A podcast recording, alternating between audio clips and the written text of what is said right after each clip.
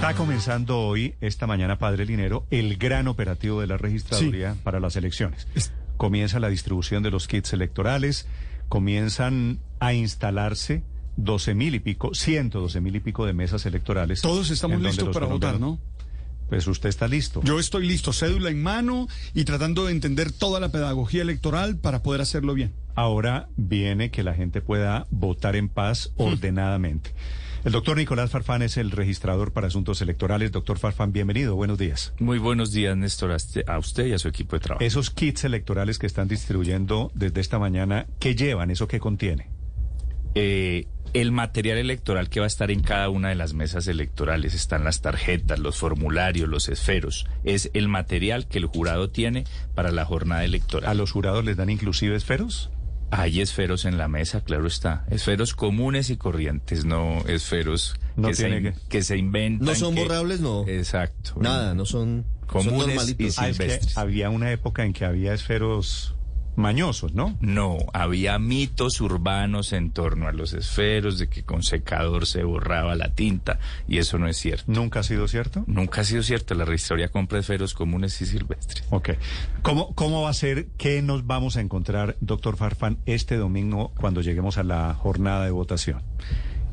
Tenemos una novedad muy importante para que la ciudadanía la conozca. En el pasado, las tarjetas electorales de Senado y Cámara estaban unidas a las diferentes circunscripciones. En la de Senado estaba la nacional ordinaria y la especial indígena. Y en la Cámara de Representantes estaba unida la territorial, la de afrodescendientes y la indígena. Esto generó históricamente muchísimos votos nulos. En el año 2018 hubo más de un millón y medio de votos nulos para cada una de las corporaciones. Pero, pero ¿por qué? ¿Qué tiene que ver el voto nulo con, con el sistema de, de votación? porque la gente creía que podía votar por ambas circunscripciones y solo puede votar por una.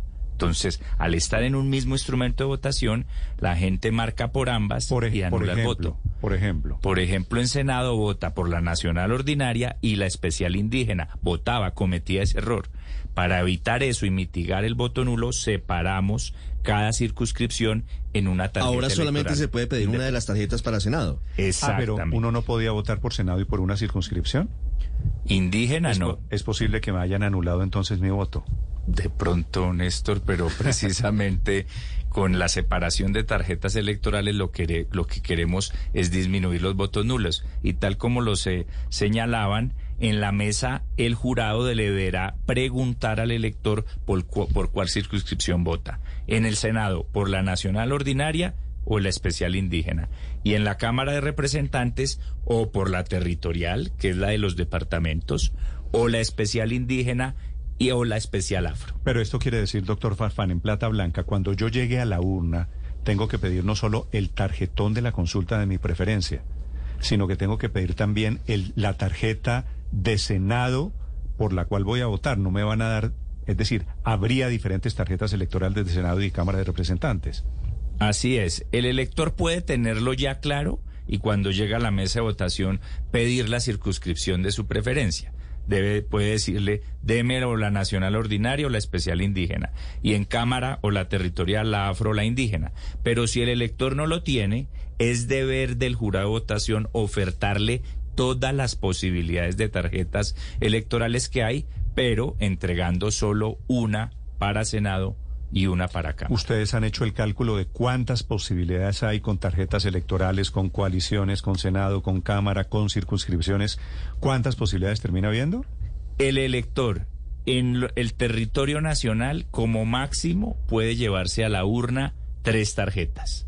Una para Senado, Sí. una para Cámara y una para consulta, porque solo puede votar para una consulta. Para Cámara, entonces, usted puede votar por circunscripciones especiales de paz o pide el tarjetón normal. ¿Cuántos Pero, tarjetones pero, hay pero perdón, a- a la Ricardo, para votar por una circunscripción de paz, tiene que estar en una de las zonas de circunscripción de paz. Bueno, entonces esa es la excepción. Estaba mencionando que en el territorio nacional, a excepción de los lugares donde se votan las circunscripciones de paz, máximo tres tarjetas, una Senado, una Cámara y una consulta.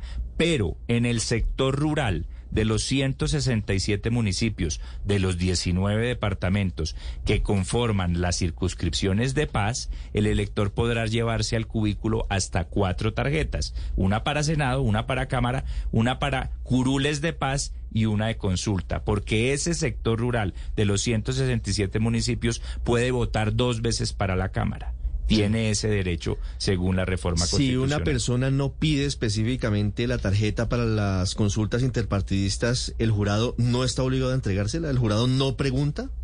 La ley 130 estable, del 94 establece que la tarjeta de las consultas se entregará a los electores que la soliciten. Sin embargo, lo que hemos dicho es que el jurado sí puede brindar información respecto de que existen unas consultas populares que se van a celebrar, pero no puede orientar a ninguna tarjeta electoral. O sea, no puede decir, aquí le tengo la, Eh, eh, el pacto histórico, le tengo el equipo por Colombia, o le tengo la colección de la esperanza. Exactamente. Solamente a manera informativa. Exactamente. Si alguien se arrepiente, doctor Farfán, de su voto, es decir, ya lo marcó en el cubículo, lo, lo marcó en, no, no lo ha metido a la urna, pero dice, hombre, no, este no es mi voto. ¿Puede arrepentirse y devolverlo y puede volver a votar? Eh, sí, no ha votado. Si no, ha tú- entra- si no ha depositado el voto en la urna. no ha votado, puede que se haya arrepentido o puede que se haya equivocado. Sí, sí. Puede, tiene que devolver la tarjeta electoral a los jurados de votación, ellos la marcarán como inservible, la introducirán en la bolsa negra para los sobrantes y los inservibles y le darán una tarjeta electoral Mm. nueva al elector. Esos inservibles, ¿cuál es la suerte de esos inservibles? Digo, para ir despejando un poquito las dudas de lo que pasa con ese material que por alguna razón no fue utilizado, no es válido. los inservibles o los sobrantes, que es las tarjetas electorales que no se utilizaron una vez concluyó la jornada electoral a las 4 de la tarde, es destruido por los jurados de votación, introducido en el sobre negro, se sella el sobre negro y los delegados de puesto de la registraduría retiran esos sobres negros para que ese material no interfiera en el escrutinio de la mesa. Mm, Doctor Farfán, siempre ha habido mucha duda sobre cuál es la manera correcta de votar. Es decir, si debo marcar específicamente el número, que si me salí el voto es inválido. ¿Cuál es la realidad alrededor de la forma real de votar? Nuestro sistema electoral permite que los partidos y movimientos políticos presenten listas con y sin voto preferente. En las listas sin voto preferente, en el recuadro destinado a la lista solo aparecerá el logo símbolo del partido. Allí cualquier marcación que se haga dentro de ese recuadro será un voto válido para la lista. Y en el caso de las listas con voto preferente, adicional a los logosímbolos de los partidos también aparecerán unos números, unas casillas de números que representan los candidatos. Aquí el elector debe marcar el logosímbolo de la lista y el número del candidato de su preferencia. Registrador, ¿qué pasa, por ejemplo, si un ciudadano en señal de inconformidad con X o Y candidato, en lugar de marcar una X, escribe, por ejemplo, un insulto, alguna grosería sobre la fotografía del candidato? ¿Eso cuenta como voto? ¿Se anula? Hemos dicho que la, la marcación válida no es necesariamente una X. Cualquier tipo de marcación, si, si está dentro del recuadro del candidato de la lista, será válida. Si en yo el escribo- ejemplo que tú pones, Si yo escribo candidato tal por cual, termino dándole, Dándole el voto. voto. Claro. sí, bueno. señor, le da el voto. Eh, registrador, y si le pone cachitos a la fotografía también. Le da el voto. Cualquier tipo de marcación, si le ponen un beso y, y no se pasa del recuadro, es un voto válido. O sea, O sea eh, que esos en vez de tachones termina enmendaduras. uno premiándolo. Sí, no, porque pues el jurado no puede saber cuál era el propósito del elector y él solo se ciñe a las marcaciones que hay Paola. dentro de las casillas. De hecho, por cuenta de eso, no sé, doctor Farfán, usted nos aclarará ahorita, fue que hace cuatro años tuvimos un lío con los formularios E14 y E24, que después aprendimos era el uno para preconteo y el otro ya para, para, para ya cuando se estaba haciendo la marcación del voto válido y estaban muchos llenos de tachones y de enmendaduras, los vimos circular muchísimo por redes sociales. Eso que vimos entonces fue entonces válido y lo seguirá siendo para las próximas elecciones, para dentro de ocho días, cualquier tachón dentro del campo de, un candidato. Es que son dos cosas diferentes. Una es la marcación que hace el elector en la tarjeta electoral, que era el tema que estamos hablando, que es válido así sea una marca diferente a una X.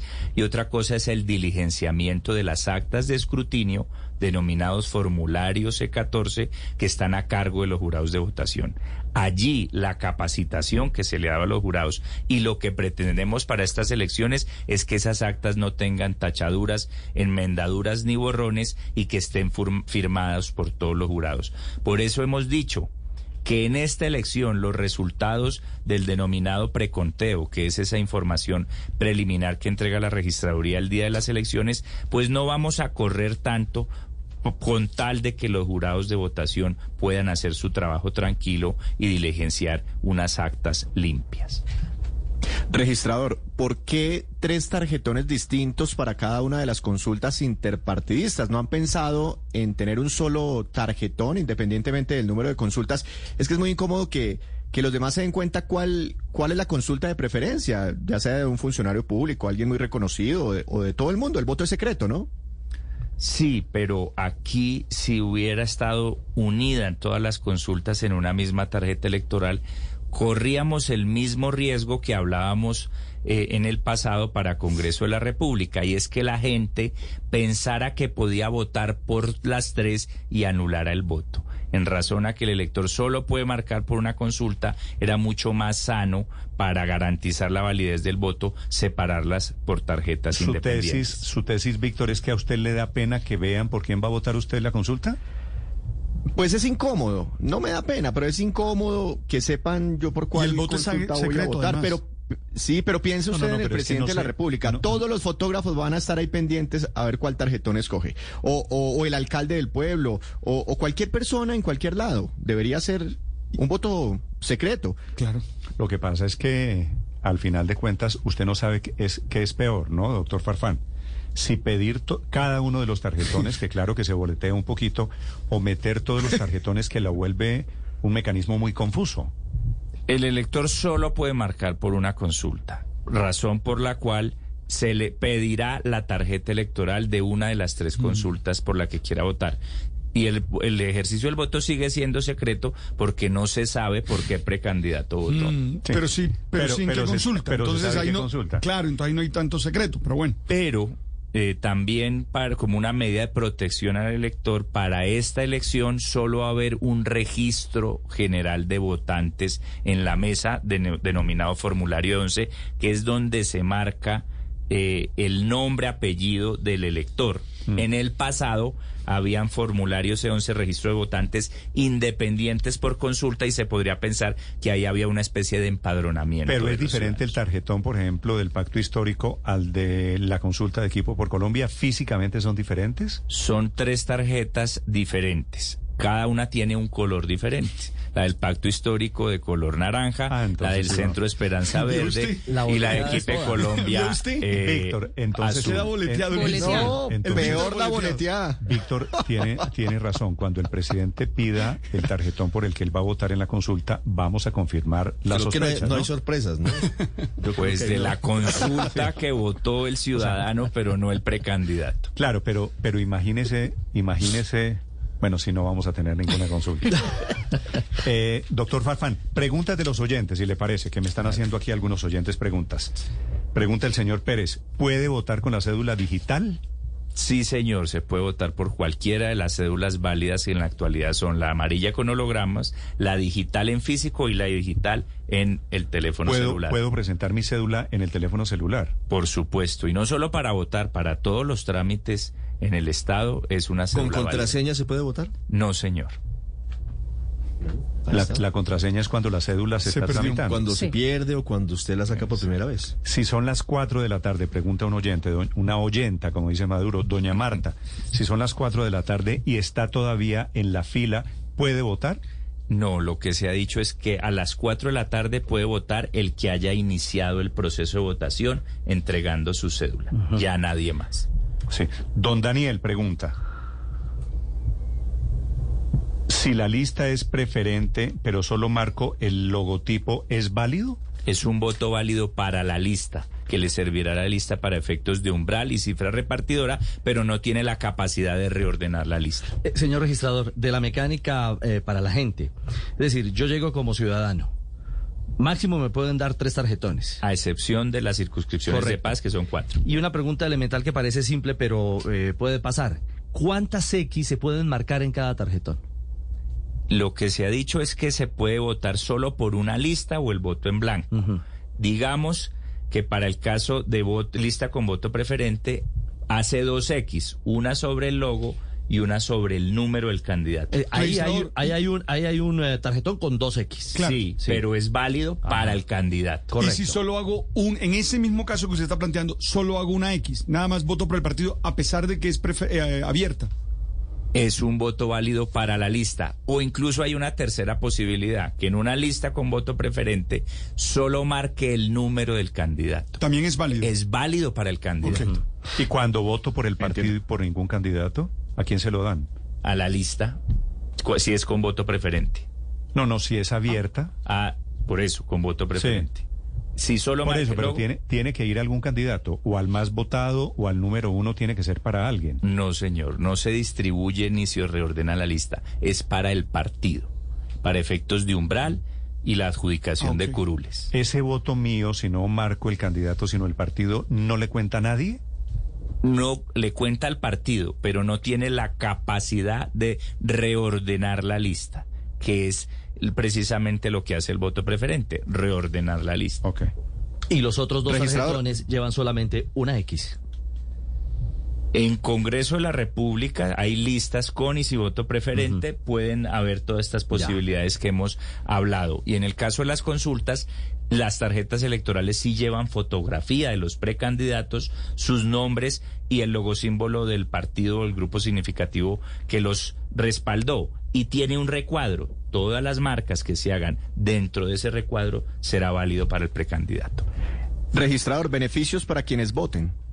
Los beneficios están contemplados en la ley 403 del 97 y 815 de 2003, dentro de los que se destacan el 10% de descuento en la matrícula de universidades oficiales, el mediodía de descanso remunerado, 10% en el trámite del pasaporte, eh, ser preferido en un empate de un concurso para acceder a un cargo público, eh, la compensación de un mes en, en la prestación del servicio militar obligatorio, entre otros. Señor registrador, pregunto, le traslado preguntas de los oyentes, usted las descifrará. ¿Habrá papeleta para revocar las cortes? No, aparte del Congreso de la República, las circunscripciones de paz y las consultas, no se hay ninguna otra elección. Le traslado preguntas, inclusive las absurdas. Eh, la revocatoria del alcalde de Medellín. No va a haber, eh, ese mecanismo no va a haber el 13 de marzo. Pregunta el señor Eliseo, ¿qué sabe de la séptima papeleta y si es cierto que el votante la puede llevar? No sé a qué se refiere, pues, pero... La séptima papeleta fue un fenómeno histórico en Sí, Don Colombia. Eliseo, eso fue en el año 91, ¿no? Eso, eh, ha pasado un poco de tiempo. Pero estas son preguntas que se hace la gente. Eh, ¿Todas las personas que están en las cárceles, señor registrador, pueden votar desde las cárceles? No todas, solo los internos que no tienen condena y por ende no tienen interdicción de sus derechos políticos. ¿Para votar el domingo hay que llevar el carnet de vacunación? No, la registraduría no solicita carnet de vacunación para ingresar a los puestos. Señor registrador, si yo me presento en la mesa y le digo, deme los tarjetones y por alguna razón no me dan el de la consulta, por ejemplo, y salgo del lugar de votación y escucho que había un tarjetón para votar por las consultas, ¿puedo regresar a pedirlo para poder votar por las consultas? No, porque ya concluyó su ejercicio de la votación. Lo que debería es, justo al momento de entregar su cédula, y si advierte que no le han dado la tarjeta que usted quería, llame a las autoridades, llame al delegado del puesto de la registraduría, porque es deber del jurado entregarle todo el material electoral. Y aquí hay una cosa muy importante A ver. está el 100% impreso del censo electoral de la mesa en todas las tarjetas electorales.